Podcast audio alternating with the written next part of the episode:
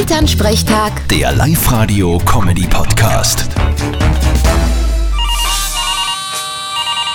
Hallo Mama. Grüß dich, Martin. Du, wir haben uns jetzt einen Swimmingpool gekauft. Bitte was? Wir haben ja eh unseren Badeteich. Nein, der Pool ist ja nicht für uns, der ist für den Hund. Ist jetzt der Luxus ausbrochen oder was? Okay, das ist so ein Plastik drum mit drei Meter Durchmesser. Da haut er sich rein und wuselt sich drin, wenn's heiß ist. Das taugt ihm voll. Wenn sich ein Bernardiner da reinhaut, ist ja eh das ganze Wasser gleich wieder heraus, oder? Ja, eh, da müssen wir dann nachfüllen.